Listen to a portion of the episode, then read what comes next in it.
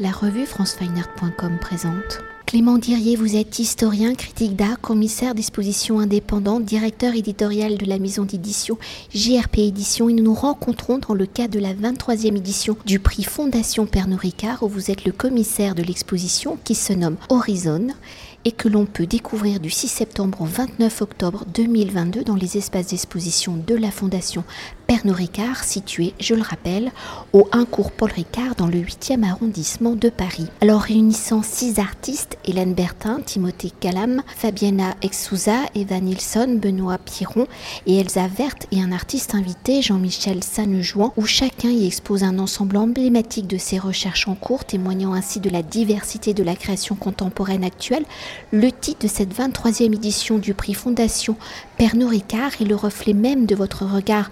la création contemporaine où vous avez défini Horizon comme un paysage artistique contemporain et organique produit par la rencontre esthétique singulière et une curiosité électique pour les savoirs remises en cause et expériences éprouvées et transmis par les artistes. Alors avant d'évoquer les œuvres des artistes, peut-on s'attarder sur votre regard d'observateur attentif à la création artistique actuelle ou dans la nouvelle formule du prix initiée en 2020 vous avez conçu votre projet donc en deux parties. Le premier temps de janvier à septembre 2022 est un accompagnonnage et le second est le temps de l'exposition, donc aujourd'hui où le prix de la 23e édition sera énoncé et remis le 21 octobre 2022 à l'un des six artistes nommés. Alors dans ce premier temps, pour choisir les six artistes, quelles ont été vos réflexions? Comment avez-vous procédé pour que l'ensemble de ces artistes soit des témoins de la diversité de la création contemporaine actuelle et dans un second temps, pendant ces neuf mois de compagnonnage, quelles ont été les formes prises par ce compagnonnage, comment celui-ci s'est-il adapté à la personnalité et à l'écriture plastique singulière de chacun des artistes? L'idée du prix cette année, c'était euh, vraiment de réunir des artistes dont les pratiques euh, m'intéressent, m'interrogent, euh, des artistes que j'aime évidemment, mais des pratiques aussi qui peuvent me résister ou qui sont plus loin de moi, puisque les artistes, je les connaissais pour certains depuis euh, de nombreuses années, et d'autres, je les ai rencontrés vraiment pour euh, cette exposition, euh, que j'ai souhaité très ouverte, très éclectique. S'il y a une seule idée maîtresse derrière cette exposition, c'est vraiment cette volonté de la curiosité, de l'éclectisme, dans un monde où, me semble-t-il, on vit de plus en plus en silo, aussi bien dans le monde en général que dans le monde artistique. J'avais vraiment envie de montrer qu'on pouvait aussi bien s'intéresser à des artistes très formels, que à des artistes qui vont traiter de questions très politiques, que à des artistes qui vont parler euh, de questionnements intimes. En fait, vraiment cette idée de l'éclectisme et de la curiosité était au centre pour réunir six artistes plus un, Jean-Michel Sanjuan, qui ne partagent a priori rien en commun, à part la confiance que j'ai dans leur, euh, dans leur pratique. Donc euh, j'ai réuni ces artistes, on a beaucoup parlé, ça c'est la nouvelle formule du prix qui permet ça avec ce compagnonnage pendant neuf mois, qui permet voilà, de ne pas arriver aujourd'hui le jour du vernissage avec juste des œuvres euh, que j'aurais découvert il y a un mois dans l'atelier, mais d'avoir vraiment une période de conversation, de maturation, sans, sans objectif précis, juste pour se rencontrer, pour échanger. Évidemment sur des modalités très différentes avec chacun, puisque chacun est un être singulier. Donc c'est ça aussi qui fait la, la beauté d'un tel projet, c'est que euh, on a des relations avec euh, Hélène, Timothée, Fabiana, Eva, Elsa, Benoît, qui sont à chaque fois différentes et à chaque fois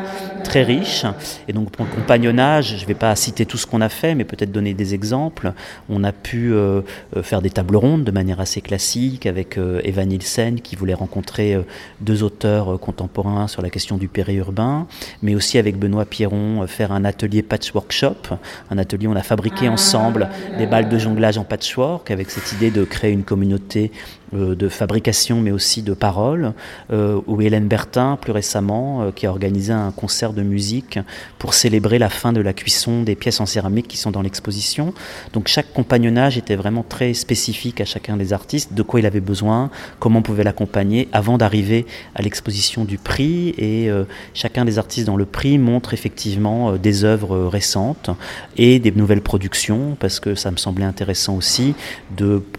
de, profiter de l'espace de la Fondation Pernod Ricard comme un espace d'expérimentation, comme un centre d'art pour tester des choses. voilà, donc il y a vraiment cette idée de réunir six artistes que rien ne rassemble a priori et de voir qu'est-ce qui se passe en fait. Alors j'espère que euh, le résultat de tout ça est, euh, si ce n'est harmonieux, au moins fait sens, qu'il y a des tendances qui se, qui, se, qui, qui, jaillissent, qu'il y a des, des, points de rencontre qui, se, qui s'établissent, et puis avec ces spécificités d'avoir un, artiste euh,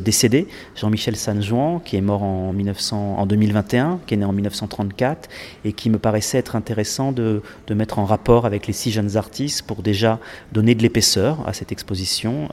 et montrer que le contemporain, en fait, c'est le regard qu'on porte sur les œuvres. C'est pas uniquement des œuvres qui sont faites aujourd'hui, mais regardez le travail de Jean-Michel Sanjouan aujourd'hui, en 2022, alors que ce sont des œuvres pour la plupart créées dans les années 60-70, permet d'apporter une profondeur, euh, je pense, qui est tout à fait, euh, tout à fait salutaire et qui est encore une fois euh, un manifeste pour l'éclectisme et la curiosité. Alors pour poursuivre et pour rentrer au cœur de l'exposition hein, Horizon, où euh, celle-ci fait la part belle, on l'a dit, hein, à l'univers de chaque euh, artiste sans volonté de thématiser ni de réunir artificiellement leurs pratiques, quelles sont les œuvres développées par les artistes pour le prix, quelles sont leurs pratiques, la typologie de leur écriture plastique, les propos de leurs œuvres, les préoccupations qui les animent. Alors chacun euh, développe évidemment une pratique qui est tout à fait singulière, qui est, vraiment, euh, qui est vraiment la sienne. Si je le fais un petit peu dans l'ordre de l'exposition, euh, on entre dans l'exposition par le travail d'Eva Nielsen, qui est une peintre, qui travaille notamment avec le procédé de la sérigraphie, qui lui permet de réaliser des,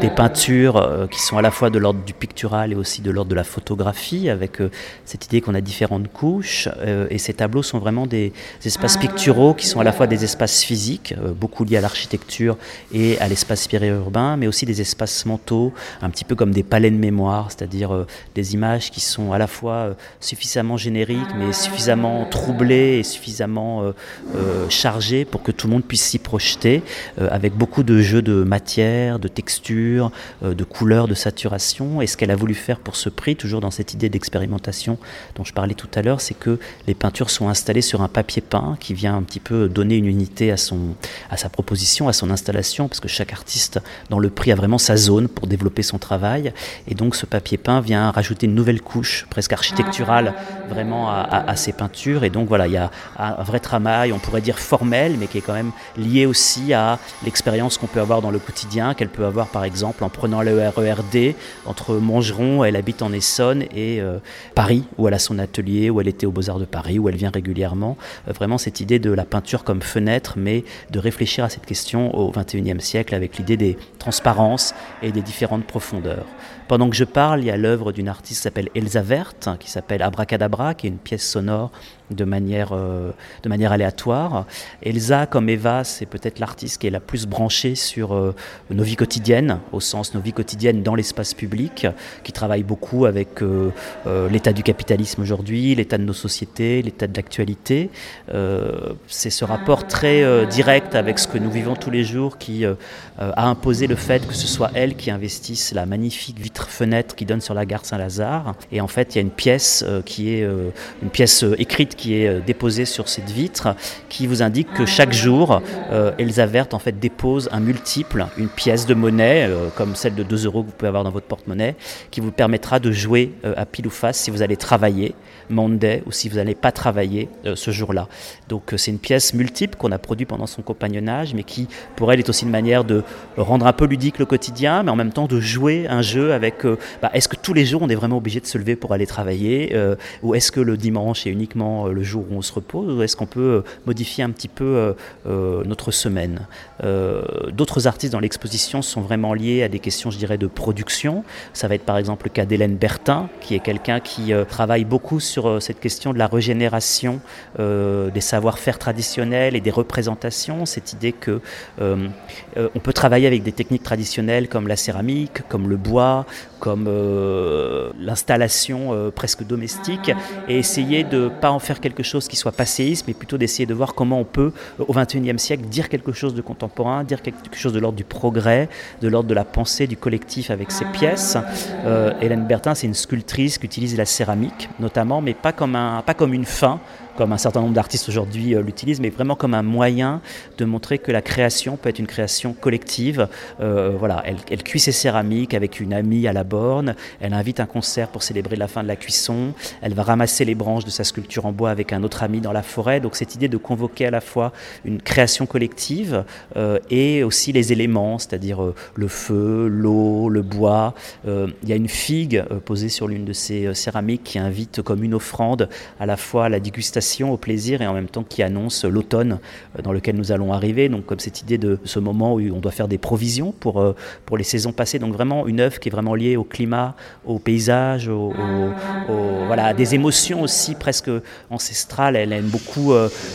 aussi dire que son installation qui s'appelle On regarde toujours le même soleil, elle est peut-être de l'ordre de l'art rupestre, c'est-à-dire quelque chose qui est euh, ancestral et, qui est vraiment intrinsèque à, l'humanité. Un autre artiste qui est passé à, proximité, et proximité m'intéresse beaucoup, c'est Timothée Calam, qui lui euh, travaille pour le coup dans un contexte très urbain, euh, à la différence d'Hélène, qui est plutôt dans une, un rapport à la, ruralité, mais encore une fois dans un sens positif et de progrès, pas du tout dans un sens passéiste. Timothée, c'est quelqu'un qui va prélever des objets dans le quotidien. Alors euh, ici dans cette exposition, c'est à Marseille notamment, la ville où il habite. Euh, Timothée est un artiste suisse euh, qui habite à Marseille depuis six ans et le prix Fondation Pernod Ricard a vraiment cette idée que les artistes doivent être associés à la scène française. Ils ne sont pas forcément français, ils peuvent être étrangers habitant en France ou français habitant à l'étranger. Et Timothée fait un travail, on va dire, de ready-made augmenté où vient s'associer des questions politiques liées à l'espace urbain, des questions prosaïques avec tous ces matériaux qu'il va réutiliser, et puis des questions plus intimes, puisque euh,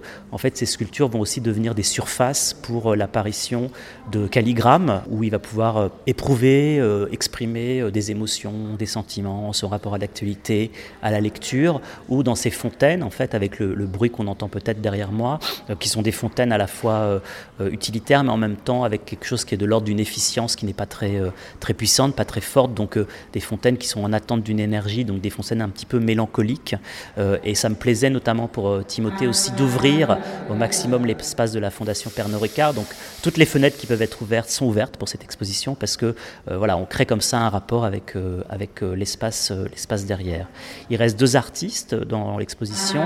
qui sont peut-être liés aussi par eux cette idée que les événements biographiques transforment votre pratique de l'art. Le premier, c'est Benoît Pierron, qui est un artiste qui travaille euh, avec euh, la maladie, euh, parce qu'il est malade depuis sa jeunesse, depuis son enfance, depuis sa naissance même, et il a décidé de ne pas faire quelque chose, de pas en faire une faiblesse, mais plutôt d'en faire une force, c'est-à-dire de, bah, de se coltiner cette question d'une maladie de compagnie, de se coltiner cette question du corps fragile, invalidé, qui de temps en temps est plus en plus fort, de temps en temps est plus faible, et dans l'exposition, il a créé une installation qui est un petit peu comme une salle d'attente dans un hôpital ou chez un médecin avec différents éléments, un paravent, des, des plantes de salle d'attente, euh, des personnages qui euh, sont réalisés avec des tissus réformés des, hôpitaux de Paris, qui sont des tissus sur lesquels euh, on voit toujours, malgré le fait que le roi Merlin les ait lavés des centaines de fois pour les commercialiser à nouveau, on voit les souillures, qui sont les souillures laissées par les corps des, les corps des blessés, des malades, peut-être des morts, qui ont utilisé ces, ces, ces tissus. Et dans son travail, il y a souvent cette question de l'attraction-répulsion. Par exemple, une des œuvres qui est réalisée avec ces tissus, c'est un paravent qui est fait en patchwork avec des couleurs pastel, assez joyeux, et en même temps, quand on s'approche, on voit les taches à la surface du tissu. Donc voilà, il y a quelque chose qui nous attire et en même temps quelque chose qui nous répulse, ou en tout cas qui nous fait nous interroger quand on, quand on s'approche. La dernière artiste, Fabiana Ex-Souza, qui est une artiste afro-brésilienne, qui est arrivée à Paris euh, il y a une dizaine d'années, elle propose toute une installation, euh, elle aussi, euh, autour de, voilà, de cette idée de la transformation. C'est une artiste qui travaille beaucoup sur les la guérison, euh, la thématique du care, la thématique de la transmutation, aussi le rapport à l'organique, aux plantes. Et là, elle propose une grande installation en différents éléments, avec une vidéo, avec des pièces euh, installatives, avec des objets autour de la fertilité, en fait, ah. euh, et qui nous invite un petit peu à, voilà, à partager avec elle un moment récent de sa vie. La vidéo a été tournée à Belém do Pará, dans le nord-est brésilien, et voilà, il y, a comme une immersion un petit peu dans un, dans un, dans un voyage transformateur qu'elle nous invite à, effectuer. Et le dernier artiste, Jean-Michel Sanjouan, donc qui, dont je présente des œuvres qui datent de 1964 jusqu'à 2011, il est là aussi pour bah voilà, créer peut-être un horizon à tous ces artistes, montrer un artiste qui a toujours été libre, qui a été aussi bien abstrait que figuratif, si on veut aller vite, qui a fait des calligraphies d'humeur qui sont très grinçantes et en même temps des, des tableaux euh, qui sont les espaces peintures, qui sont presque une vision euh, animiste de, du paysage, un nouvel ordre environnemental. Et tout ça, voilà, dans une scénographie que j'ai voulu assez ouverte pour que euh, voilà, le spectateur puisse tisser des liens tout en respectant la singularité de chacun. Et justement, hein, vous en avez déjà dit quelques mots, mais aujourd'hui, hein, et on l'entend, comme nous réalisons cet entretien au cœur de l'exposition Horizon, au regard de leur euh, dialogue et au-delà de votre volonté hein, de ne pas réunir artificiellement la pratique des artistes, y a-t-il, malgré vous,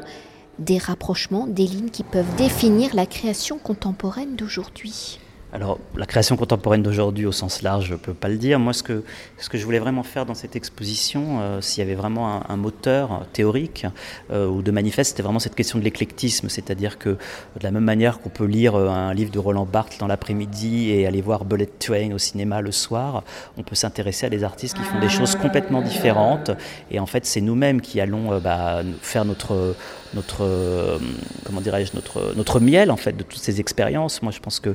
ce qui rejoint peut-être les artistes ici, c'est que, euh, ou la manière dont j'ai voulu montrer leur travail, voir leur travail, c'est que les artistes ont vraiment des émotions, des expériences, des savoir-faire qui nous transmettent en fait. Et ils nous les transmettent pourquoi? Parce que eux-mêmes les ont éprouvés, parce que eux-mêmes les ont pratiqués. Et je pense que tous les artistes qui sont dans cette exposition sont très sincères avec leur mode de production, leur mode de fabrication, et que ça se, ça se ressent en fait dans les œuvres qu'ils ont euh, qu'ils ont, euh, qu'ils ont proposé. Alors évidemment, maintenant que l'exposition est finie, ouverte, on peut voir des choses, euh, c'est-à-dire qu'il y a peut-être le thème du vivant, avec l'eau, le feu, les germes, le rapport au corps, le rapport à des, comme je disais tout à l'heure, des expériences biographiques, des expériences qui vous transforment, ou alors aussi cette question évidemment du rapport entre l'intime et le politique qui va traverser un certain nombre de, ces artistes. Mais ça, je dirais que c'est vraiment au spectateur de faire ses, ses conclusion en fait. Moi j'avais vraiment envie de, j'ai évidemment mes petites idées, mais j'avais vraiment envie de proposer quelque chose qui soit euh, euh, très généreux, très fluide, euh, comme l'est je pense la scénographie de, l'exposition, qui soit vraiment très ouvert pour justement voilà, permettre un espace de, de, déploiement et de conversation. Merci beaucoup. Je vous en prie, bonne visite. Cet entretien a été réalisé par franceweiner.com.